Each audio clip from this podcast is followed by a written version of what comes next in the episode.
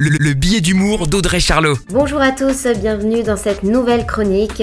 On le cherche, l'espoir, l'optimisme, mais bon, soyons francs, on broie tous un petit peu du noir en ce moment, on est tous un petit peu au bord de la dépression. Alors pourquoi ce reconfinement serait plus dur psychologiquement que le premier? C'est vrai, on l'a fait une fois, alors pourquoi pas deux? Mais il serait illusoire de penser revivre la même chose qu'au printemps. C'est l'effet rechute, les soignants sont fatigués, on n'est plus en guerre comme le disait Emmanuel Macron au printemps, mais submergé par cette deuxième vague. Comme si maintenant c'était une catastrophe naturelle incontrôlable. Il va falloir donc tenir bon encore et encore. Alors voici quelques conseils qu'on avait déjà appliqués lors du premier confinement, mais qu'il est bon de réentendre.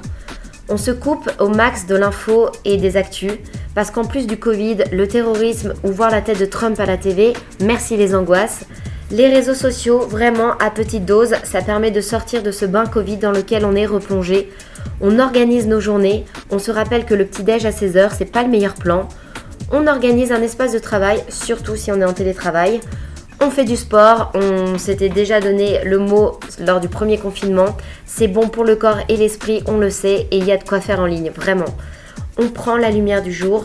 Déjà en temps normal, le mois de novembre est difficile, mais alors confiné, on sort, on fait une petite balade, la lumière du jour a un effet très bénéfique sur le moral, c'est un des meilleurs antidéprimes. On s'occupe des autres et pour finir, on écrit. Plusieurs études ont démontré que l'écriture expressive s'avère très efficace contre la dépression. On est ensemble. Très belle semaine à tous.